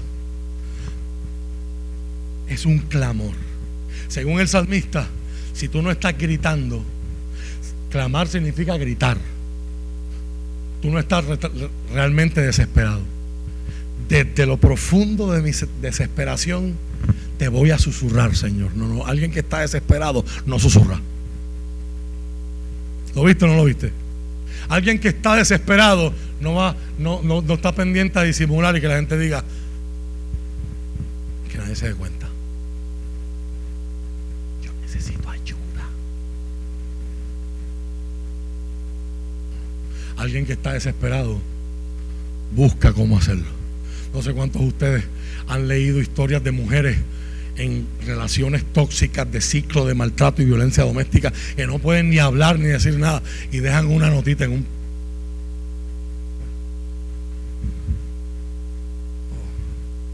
O, meseros se han dado cuenta y le, y le pasan una noticia en la servilleta si necesitas ayuda ve al baño y deja la luz apagada y de momento llamaron a la policía aquella mujer pudo escapar el que está desesperado clama. Mire lo que dice el Salmo 124, 4 y 5, solo escúchelo. Entonces nos abrían, otro salmo de la subida, este es este mismo. La imagen que se está pintando aquí es una imagen de agua. Estoy ahogado, estoy en la profundidad del agua y estoy con mis últimos suspiros. Estoy a punto de morir asfixiado. Salmo 24, 4 al 5 entonces nos habrían inundado las aguas, dice la reina Valera. Sobre nuestra alma hubiera pasado el torrente. Hubieran entonces pasado sobre nuestra alma las aguas impetuosas. Usted va a notar que hay muchos elementos que se repiten y son comunes en estos 15 salmos de la subida, del Salmo 120 al Salmo 134. Una de las mejores traducciones que existen hoy en inglés la hizo un académico llamado Jim Peterson y se llama The Message. Quiere el Señor que algo así nos llegue al español algún día. Mire cómo Él traduce este salmo. Ayuda a Dios. El piso se me ha caído de la vida. ¿Alguna vez usted se ha sentido así? No tengo dónde sostenerme. Se me fue el piso. Pues yo sabía que yo tengo mi 401k, tengo mi trabajo, tengo mis finanzas, tengo mi seguro social y de momento ocurre una noticia, ocurre un diagnóstico médico y el piso se nos cae en piso. Se nos cae, ¿no? pensamos que no tenemos dónde apoyarnos. El Salmo 69, versos del 1 al 3. Sálvame, oh Dios, porque las aguas de la inundación me llegan al cuello. Me hundo cada vez más en el fango. No encuentro dónde apoyar mis pies. Estoy en aguas profundas y el torrente me cubre. Estoy agotado de tanto gritar por ayuda. Tengo la garganta reseca. Mis ojos están hinchados de tanto llorar a la espera de la ayuda de mi Dios. ¿Habrá alguien aquí que se puede identificar con esas palabras? Jonás, el profeta desobediente, desde la profundidad del pez y el agua, dice en el capítulo 2 y 2 y 3 de su libro, en mi gran aflicción clamé al Señor. Y Él me respondió, desde la tierra de los muertos te llamé. Y tú, Señor, me escuchaste. Me arrojaste a las profundidades del mar y me hundí en el corazón del océano. Las poderosas aguas me envolvieron. Tus salvajes y tempestuosas olas me cubrieron. Todo un salmo de nueva orientación. Está hablando de cómo Dios lo libró aún antes de que lo hubiese librado. Y luego el salmista dice, mire qué idea poderosa. Vea esto, por favor, que esta es mañana de buenas noticias para cerrar. Si Dios llevara un registro de los pecados, si miraran los pecados, ¿quién pudiera sobrevivir? Si un solo pecado nos puede impedir estar en la presencia del Señor, imagínate si Dios tuviera una lista de todos los que hemos hecho. ¿Y sabe qué? Esa lista existe. Apocalipsis capítulo 20, verso 2 y verso 3. Esta verdad de Dios usted necesita escucharla. Yo necesito escucharla. El amigo que nos está viendo, que está apartado de los caminos del Señor o que nunca ha rendido su corazón a Dios, necesita escucharlo. Este es el futuro. Aquí, aquí es donde terminan las cosas. Tarde 10 años, tarde un día, tarde 50. Aquí es donde terminan las cosas. Dice Juan, vi los muertos, tanto grandes como pequeños, de pie delante del trono de Dios. Los libros fueron abiertos. Entre ellos el libro de la vida. A los muertos se les juzgó de acuerdo a las cosas que habían hecho, según lo que estaba escrito en los libros. El mar entregó sus muertos y la muerte y la tumba también entregaron sus muertos. Y todos fueron juzgados según lo que habían hecho. Eso es lo que habla Apocalipsis y le va a llamar la segunda muerte, la condenación eterna. Dios es un Dios justo y todos daremos cuentas. Hay una oportunidad para el que esté en Cristo de que Cristo sea nuestro abogado. Si mirares los pecados, ¿Cómo responder ante esa realidad? La única respuesta es clamar por misericordia. ¿Qué decía el publicano en Lucas 18? Mientras el fariseo su oración era, gracias Señor, porque yo no soy como Nemía. Gracias. ¿Te imaginas? Estar orando así. Te lleva a un culto. Gracias Dios, porque yo no soy como Lisbeth. Qué difícil sería adorar en un templo así. Gracias Señor, porque yo no soy como Mateo. Yo no soy como Luis Tomás el publicano que estaba allí se propicio a mí. Yo soy un pecador. Llena mi necesidad, suple mi necesidad. Yo soy un pecador. Si miraras los pecados, yo estoy en una yo estoy en una desesperación profunda, pero soy recordado que si tú miraras, si tú le pusieras atención a los pecados, nadie estuviera vivo. Pero tú ofreces, en ti hay perdón para que seas reverenciado, dice la reina Valera, para que aprendamos a temerte. Mire esa relación entre el perdón y el temor de Dios. Salmo 103, verso 8 al 12. El Señor, no lo tienes que proyectar todos, tranquila. El Señor es compasivo y misericordioso, lento para enojarse y está lleno de amor inagotable. No nos reprenderá todo el tiempo ni seguirá enojado para siempre. No nos castiga por todos nuestros pecados. No nos trata con la severidad que merecemos, pues su amor inagotable hacia los que le temen es tan inmenso como la altura de los cielos sobre la tierra. Llevó nuestros pecados tan lejos de nosotros como está el oriente del occidente. Escuche eso. Una de mis canciones favoritas tiene ese título. East to West, de Casting Crowns. Dios se llevó mi pecado tan lejos como está el este del oeste. Si Dios es quien perdona, Primer libro de los Reyes, capítulo 8, verso 39 al 40. Salomón está haciendo una oración para dedicar el templo y dice: Oye entonces desde el cielo donde vives y perdona. Haz con tu pueblo según merecen sus, horas, sus acciones, porque solo tú conoces el corazón de cada ser humano.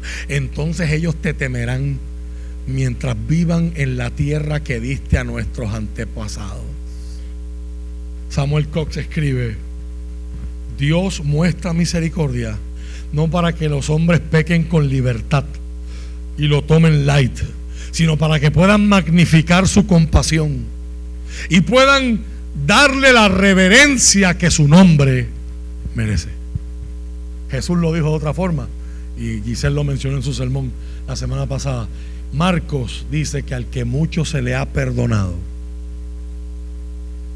mucho ama el temor de Dios, según el salmista, en el verso 4, está ligado al, a cuán nosotros, cuán conscientes estamos de que Dios nos ha perdonado. Si Dios estuviera atento a los pecados, ¿quién pudiera sobrevivir? Pero en ti hay perdón, pero tú perdonas. Tú ofreces perdón para que aprendamos a temerte. El pueblo de Dios necesita caminar en ese temor de Dios. Temor de Dios es terror a estar lejos de su presencia. Terror a estar separado de Dios por causa del pecado. Y Éxodo 20:20 nos dice que esa es la mejor forma de evitar el pecado, vivir en el temor de Dios. Charles Spurgeon decía, ninguno le temen a Dios como aquellos que han experimentado su amor perdonador. La gratitud por el perdón produce más miedo y referencia que lo que produce el miedo al castigo. El que sabe cuánto Dios le ha perdonado. El que sabe cuánto Dios le ha perdonado.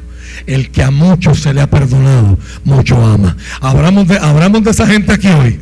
Hay buenas noticias en esta mañana. Estas son las noticias que todos necesitamos escuchar. Cuando estás separado de Dios por causa de tu pecado, estás verdaderamente sumido y hundido en profundidades. Pero cuando clamas a Dios por misericordia, Él escuchará en Cristo a través de Cristo y perdonará. La palabra perdón que aparece en ese salmo, en el original hebreo, es una palabra que se adjudica solamente a Dios. Ese es el perdón que solo Dios puede dar. No es el perdón que nosotros se supone que nos demos unos a otros. Es un perdón que solo Dios puede otorgar. Si Dios no lo otorga, estamos perdidos. Si Dios no lo otorga, no hay esperanza. Si usted mira este salmo como parte de un conjunto, en el Salmo 120, el salmista está, está, acusando y pidiéndole a Dios que trate con los pecados de los demás, de los pecadores pero ahora está reconociendo su propio pecado mientras se acerca al templo. Yo voy adorando Y lo fácil es decir, Señor, en Puerto Rico está perdido. Señor, mira esta gente loca. Señor, mira estos gobernadores corruptos. Mira estos políticos corruptos. Y es fácil. Es fácil hablar del pecado de allá. Pero mientras más nos acercamos a la santidad de Dios, ¿qué pasa? Si llegamos en actitud correcta, si usted va a subir a Yuquibo y, al monte del Yunque este viernes en una actitud correcta, usted tiene que subir consciente de, yo soy un pecador y a mí Dios me ha perdonado. Yo necesito el perdón, yo necesito su gracia. Si, si Dios no da eso, yo estoy perdido. Luego que nos invita a clamar y a estar consciente de que Dios perdona, en los versos 5 y 6 nos invita a esperar con expectativa. En el Salmo 5, verso 3, el salmista dice, Señor, escucha mi voz por la mañana cada mañana llevo a ti mis peticiones y quedo a la espera. No solo estamos esperando por ayuda, estamos esperando por Dios mismo. Nuestra esperanza está basada no en las sensaciones, no en las experiencias. No es que yo quiero que Dios se manifieste como yo quiera. Yo le estoy pidiendo a Dios que Dios le dé al mi número de seguro social y que me diga cómo yo aparezco en mi foto de licencia, si aparezco despeinado, aparezco calvo. Mi esperanza no está en la señal. Danzar es riquísimo. Hablar en lenguas es poderoso. Sentir la presencia de Dios en todas sus manifestaciones es tremendo. Pero en el momento de la prueba eso no te sostiene. Es esperar en su palabra. Esperar en lo que sabemos que Él nos ha prometido en su palabra. Y hay mucha gente hoy que tiene experiencia, pero no tiene el fundamento firme de su palabra. No bases tu experiencia en sentimientos. Son pasajeros, son cambiantes. No, pases, no bases tu, esperanza en tus circunstancias. Basa tu esperanza. Ancla tu esperanza en la palabra de Dios. Y mire la, metáfora hermosa. ¿Cuántos trabajan de noche aquí? ¿Cuántos rompen noche aquí? Póntenme la mano. ¿Cuántos trabajan tercer turno? ¿Cuál es la esperanza de que trabaja tercer turno? Ah, sargento Ferrer. Que de las 4 de la mañana va irte para tu casa. Si no ha habido un muerto a las 3. Y hay que esperar a forense. ¿A qué hora tu poncha? A las 7, a las 5.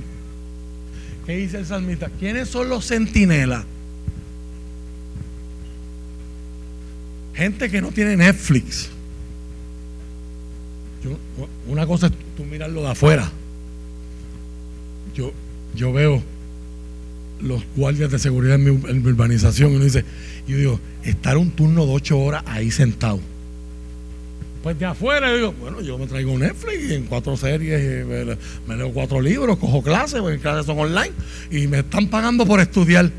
Y, mi amigo Carmelo hace unos años trabajó como guardia de seguridad y dice, hay una cámara mirando y tú no puedes estar mirando hacer ocho horas.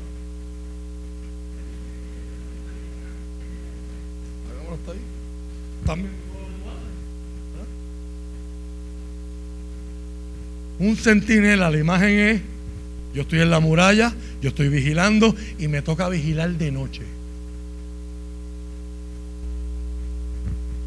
¿Y cuándo termina mi turno? Cuando amanezca. Esa metáfora es bella porque nos da dos lecciones. Número uno, el salmista dice, yo voy a esperar en ti, como esa gente espera que amanezca. Y mientras espero, ¿cuántos alguna vez han tenido que estar despiertos, pero todo su cuerpo quiere dormir? Yo tengo que terminar este trabajo. Estoy guiando, estoy manejando no me puedo dar el, lujo, el lujo de dormir porque los carros todavía no guían solos. Y vengo de allá y yo voy a esperar en ti como esa gente espera la mañana. Verso 5 y verso 6, si me lo puedes poner. Como el centinela espera que aparezca, que amanezca. Ahora bien, ese centinela se queda esperando para siempre.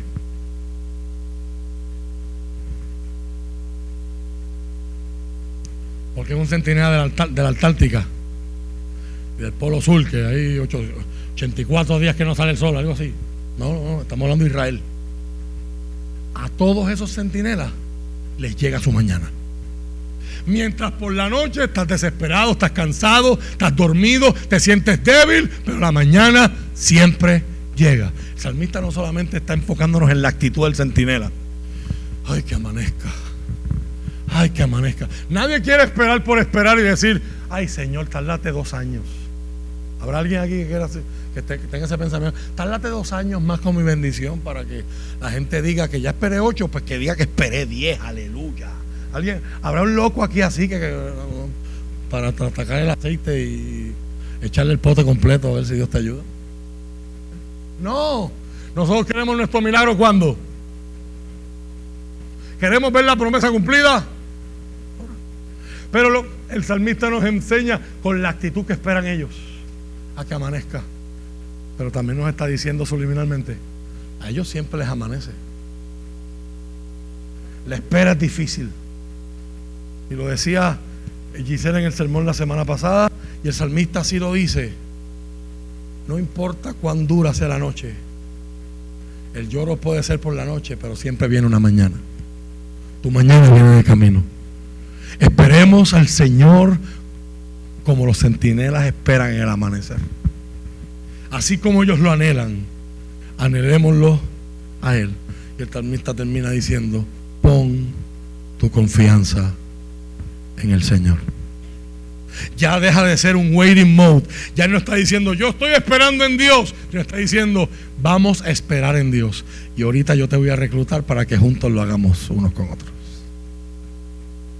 si usted se va a unir al corrido del salmista, el propósito de este salmo no es para cantarlo yo solo, vamos en caravana y mientras gente nos ve cantando, salen de sus casas y se unen y vamos todos como peregrinos de camino a la Pascua, de camino a la fiesta de los tabernáculos, de camino a la fiesta de Pentecostés, que eran las tres fiestas oficiales, donde no importa donde usted viviera, los que viven cerca y los que viven lejos, todos tienen que ir.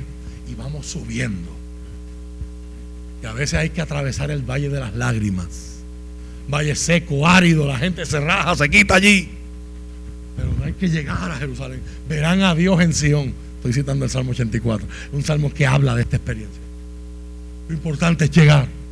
Pero en esta experiencia de esperar a Dios, todavía no lo he visto, todavía no he estado en el templo, todavía no he tenido su experiencia, todavía Dios no se ha manifestado. Pero mientras voy, clamemos y esperemos juntos. Israel confía. Israel, Puerto Rico, renuevo justo, espera en el Señor. ¿Por qué esperar en Dios, Israel? Tres razones nos dice el salmista. Porque el amor de Dios es inagotable Salmo 86, 15. Pero tú, Señor, eres Dios de compasión y misericordia, lento para enojarte y lleno de amor inagotable y fidelidad. Ese amor ahí que aparece en el Salmo es el Geset del que yo le hablé en el mes de julio. Acerca de cómo Dios produce Mishpat. Es un amor debilitante. Es un amor que a Dios lo afecta. Y Dios está dispuesto a afectarse por ti y por mí. Dios es fiel a su pacto, es fiel a su palabra y es fiel a sus promesas con ese amor inagotable. La Biblia lo traduce como misericordia en la Reina Valera 1960. Número dos, ¿por qué esperar en Dios? Porque el Señor tiene redención completa. Pero tú, Señor, verso 7 y verso 8, por favor.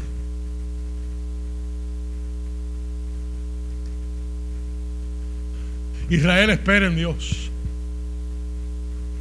Su redención sobreabunda. En el original hebreo, su redención es completa. En el Antiguo Testamento los sacrificios apuntaban a cómo Dios perdona. Pero en el Nuevo Testamento fueron completos en Cristo. Efesios capítulo 1, verso 7 dice, Dios es tan rico en gracia y bondad que compró nuestra libertad con la sangre de su Hijo y perdonó nuestros pecados. La palabra redención significa pagar un precio por un rescate. Espere Israel en el Señor, porque Dios tiene un amor inagotable y su redención es completa. Wow.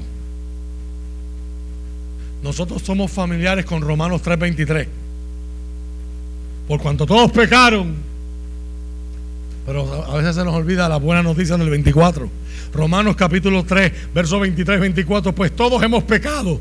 Nadie puede alcanzar la meta gloriosa establecida por Dios. Sin embargo, Dios nos declara justos gratuita y bondadosamente por medio de Cristo Jesús, quien nos liberó del castigo de nuestros pecados. La reina Barrera dice, quien nos redimió, pagó un precio para que usted y yo dejáramos de ser esclavos. Y el salmista termina el salmo diciendo, Dios mismo rescatará, redimirá a su pueblo de todos sus pecados. Me encanta esta traducción aquí. Mírese ahí. Mírese ahí con honestidad. ¿Habrá alguien aquí hoy que pueda decir, ay pastor, acabo y termine ya porque ese salmo no es para mí, yo no peco? Pastor, déle ese salmo, déjele ese salmo a la gente pecadora. ¿Habrá alguien hoy que pueda decir aquí, sigue estar mintiendo y hacerse uno de esos pecadores? En mi vida no hay ninguna clase de pecado.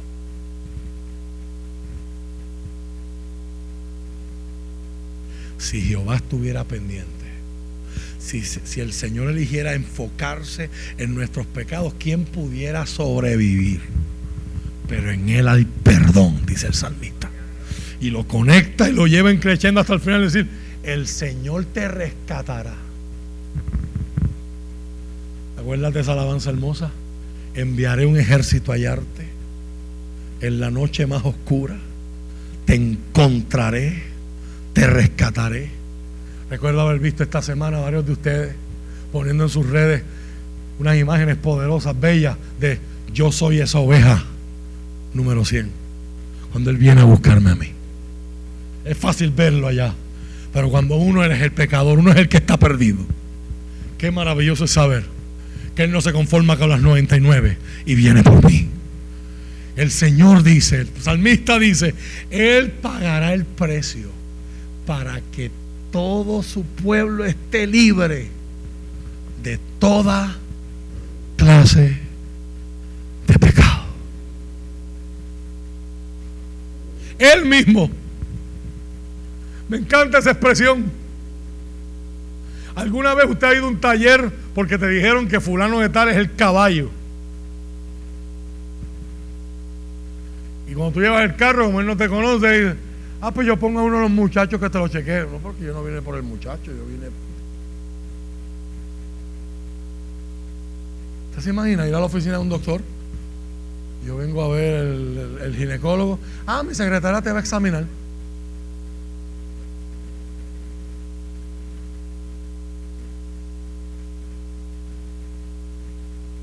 Que es que yo soy secretaria, es que yo y yo sé que yo no estudié medicina. Yo no quiero la secretaria, yo quiero a quién.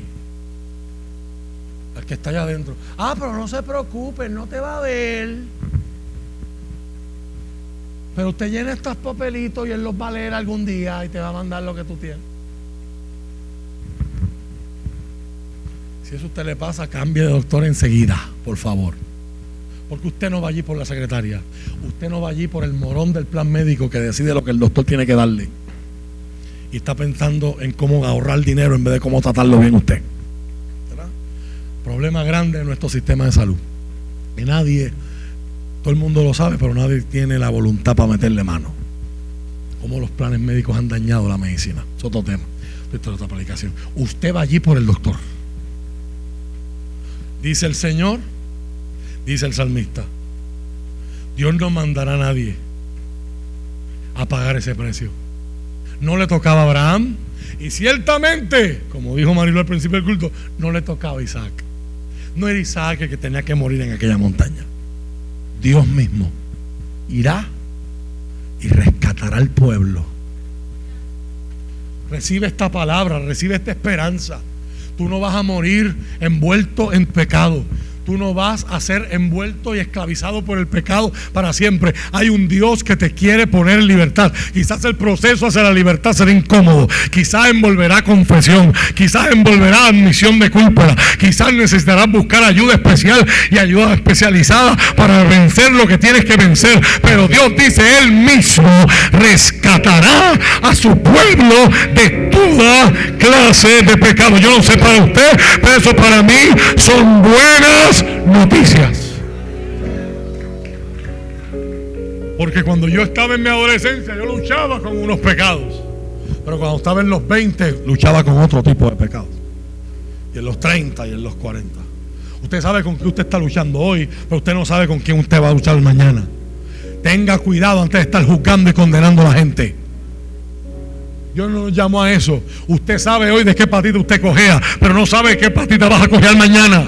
Pero aquí está nuestra esperanza. Si usted decide abrazarla hoy, no importa con lo que yo luche, no importa cuán oscuro, cuán vergonzoso, cuán difícil de hablar sea, Dios mismo rescatará a su pueblo de toda clase de pecado. Dios nos está invitando a acercarnos a Él.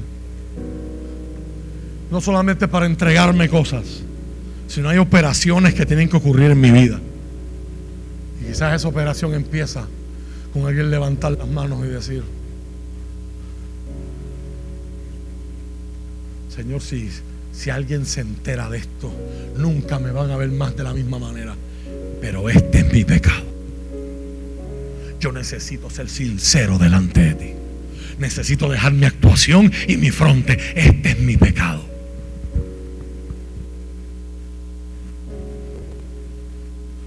Necesito de ir a los más obvios, necesito dejar de estar metiendo hombres que no son míos en mi cama. Hasta aquellos que son bien privaditos, como la pornografía y las cosas que a Dios no le agrada. Dios tiene ahí en la mente toda clase de pecado. No hay nada fuera ahí.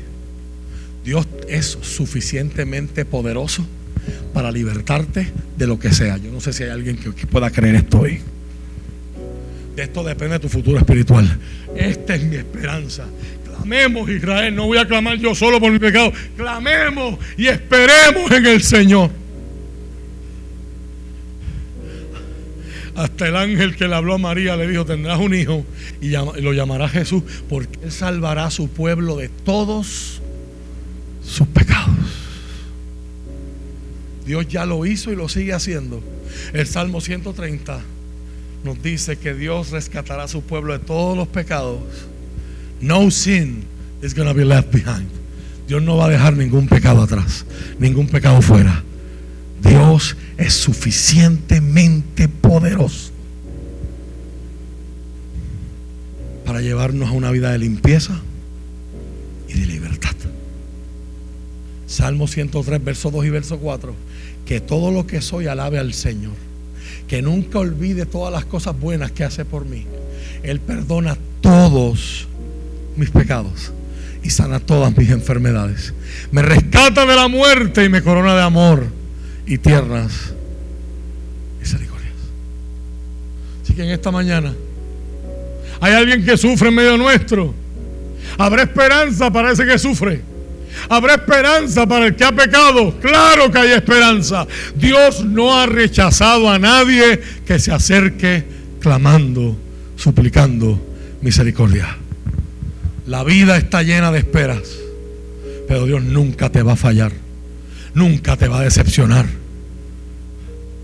Con el Señor está su amor inagotable, su misericordia y su rescate completo.